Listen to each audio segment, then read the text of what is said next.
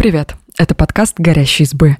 Мы рассказываем, как быть женщиной в этом мире и не сойти с ума. В этом выпуске мы поговорим о том, являются ли сексуальные фото самообъективацией. Подкаст записан по мотивам статьи Нади Поповой. В мае этого года британский Vogue опубликовал фотосессию с певицей Билли Айлиш. Она могла пройти почти незаметно, если бы не одно «но». Билли впервые позировала в корсете, чулках и нижнем белье. Несколько лет назад икона зумеров говорила, что предпочитает мешковатую одежду, потому что в ней никто не знает, как выглядит ее тело. Фанаты расценили это как отказ от превращения в сексуальный объект. Поэтому фотографии Билли для Vogue восприняли неоднозначно. Некоторые обвинили певицу в том, что она предала свои идеалы. Сама Билли в интервью журналу сказала, что показ своего тела – выбор каждой девушки. Вот что на это сказала сама Билли Айлиш. Если хочешь показать свою кожу, значит ты доступна.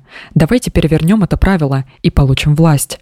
Показывать свое тело и кожу или нет, это решение не должно отнимать у вас уважение. Таким образом, фотосессия Билли Айлиш затронула сложную дилемму. Может ли женщина демонстрировать свое тело, не закладывая в это объективацию пола? Что такое сексуальная объективация?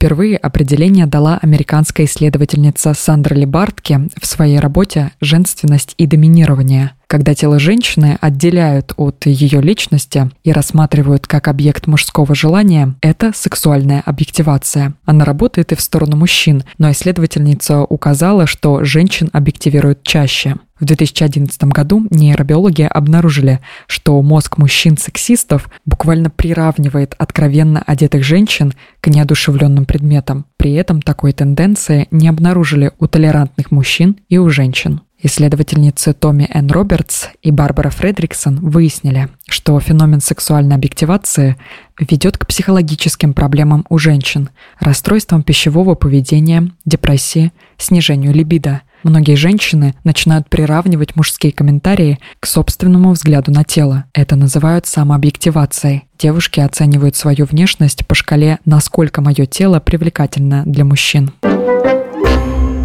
как медиа поддерживают сексуальную объективацию женщин. В 2007 году Американская психологическая ассоциация опубликовала отчет по исследованиям сексуальной объективации в СМИ, рекламе и интернете. Выяснилось, что женщин намного чаще, чем мужчин, представляют как сексуальный объект. Контент часто сопровождается мужской оценкой женского тела и сексистскими комментариями. Какую роль в этом играют реклама и глянец? Чаще всего объективация женщин присутствует в рекламе, нацеленной на мужчин. Социальные психологи Кристин Холл и Мэтью Крам исследовали рекламные ролики 59 брендов пива. Они заметили, что отдельные части женских тел показывали чаще, чем самих людей. Вероятность того, что в рекламе есть хотя бы один фокус на женскую грудь, составила 49%, а на мужскую 24%. Не говоря уже о том, что женщин часто одевали в откровенные наряды или купальник, а мужчины появлялись в кадре в закрытой одежде. Американская писательница Джин Килборн в своей книге «Нельзя купить мою любовь» пишет, что образ женщины-жертвы из жесткого порно перешел на страницы журналов и рекламных счетов. Это выражается в положении тела, мимике и доминирующей позиции мужчины над женщиной. Даже в глянцевых журналах, которые рассчитаны на женскую аудиторию, больше половины рекламы выставляет женщину как предмет. К такому выводу пришла Катарина Линднер, которая изучала журналы, изданные с 1955 по 2002 годы. В 2013 году редактор британского Esquire Алекс Билмс признался в интервью The Guardian, что его издание использует женщин как декорации и не интересуется их мозгами. Он добавил, что, по крайней мере, не лицемерит, в отличие от женских журналов, которые тоже сексуализируют женщин. В ответ на это заявление журналист и писатель Ноа Берлацки сказал, что обложки с женщинами и в мужских, и женских журналах служат одной и той же цели – удовлетворить и спровоцировать желание читателей. Разница лишь в том, что мужские журналы транслируют сообщения «женщин нужно использовать для удовольствия», а женские «женщин можно использовать для удовольствия»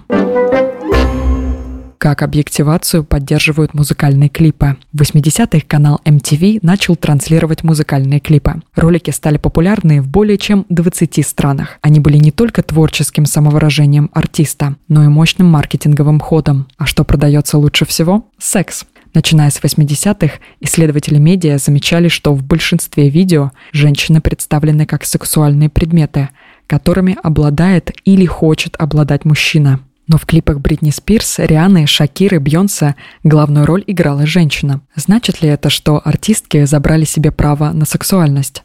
По мнению исследовательниц из Университета Миссури, нет. Они проанализировали 147 клипов 2006-2010 годов и пришли к выводу, что певицы объективируют сами себя. Продолжая традиции мужских клипов, они привлекают аудиторию, привыкшую к сексуализированным женским образам.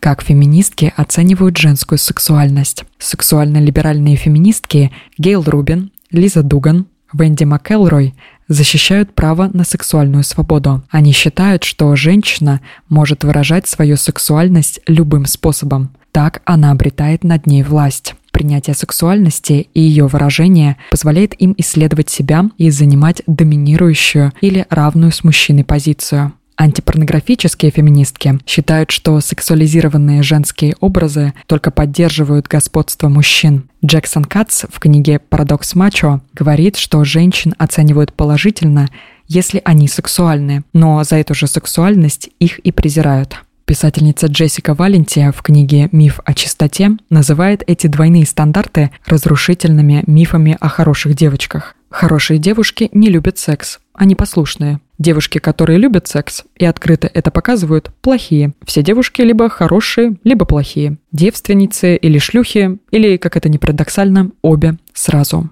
Кэтрин Маккинон в книге «Феминистская теория государства» утверждает, что мужской взгляд настолько укреплен в культуре, что отбирает у женщин владение собственной сексуальностью. Что бы они ни делали, их будут объективировать где граница между сексуальной эмансипацией и объективацией. Исследователи придерживаются мнения, что разница заключается в том, кто обладает властью над женской сексуальностью. На сайте Everyday Feminism есть памятка, которая отвечает на этот вопрос. Простыми словами, если вы сами, например, выкладываете нюц, Власть над вашей сексуальностью принадлежит вам. Если незнакомый человек сделал вам сомнительный комплимент по поводу короткой юбки, значит ваше тело было оценено другим человеком без вашего согласия, и это объективация. Также играет роль контекст. Например, если вы кидаете свой нюц партнеру и получаете комплимент, власть все равно на вашей стороне. Вы специально создали ситуацию, в которой он может воспринять вас как сексуальный объект и вы хотите выглядеть желанной в его глазах. Чтобы понять, стали ли вы сексуальным объектом или заявили о своем праве на сексуальность, можно задать вопрос, в чьих руках находится власть в этой ситуации. Но среди подводных камней остается самообъективация. В 2016 году Эмбер Хоран из Государственного университета Бриджуотер опубликовала исследование, в котором хотела выяснить, почему девушки выкладывают обнаженные фотографии в соцсети. Результаты показали, что основные причины – привлечение внимания и новых подписчиков.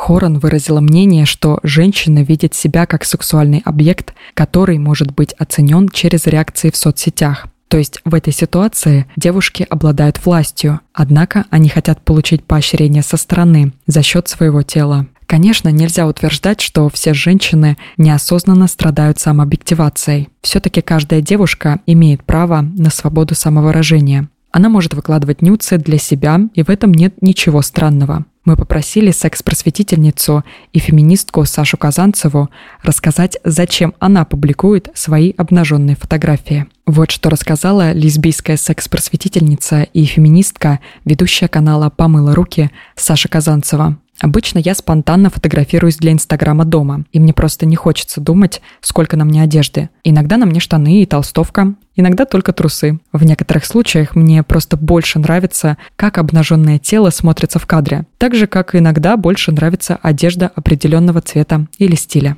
В принципе, через любой автопортрет я решаю терапевтическую задачу, выражаю свое настроение и мировосприятие в моменте. Я заметила, что через обнаженность мне проще выразить уязвимость и временность жизни. Если же я хочу выразить сексуальность, то скорее буду делать это через образ в одежде. Одежда для меня гораздо больше про язык секса. Кто-то может даже не считать сексуальный посыл моего фото, а кто-то додумать его там, где я не закладывала. На любое наше изображение, фото в одежде или без нее, найдется кто-то, у кого оно вызовет сексуальные переживания. Но важно понимать, что эти переживания – ответственность переживающего. Когда я смотрю на женщину и чувствую, что она для меня сексуально привлекательна, ничто не мешает мне прожить эти чувства внутри себя. Если я зрелый человек и в состоянии отделить фантазии в своей голове от реальности, то я не пойду нарушать границы этой женщины и воображать, будто своими фото она запросила от меня общение. Меня удивляет, когда моему образу или моим отдельным частям тела приписывают смыслы со стороны. Вы точно хотели сказать вот это. Для меня это просто оболочка, в которой я каждый день живу. Мне хочется, чтобы из отношения к такой повседневной штуке, как тело, чтобы мы могли выглядеть на фото так, как нам хочется, по нашим внутренним причинам, без необходимости оправдываться и объясняться за выбранный образ и чужие трактовки. Спасибо, что послушали этот выпуск. Подписывайтесь на наш подкаст, пишите в комментариях о своих впечатлениях и делитесь ссылкой с друзьями. Пока!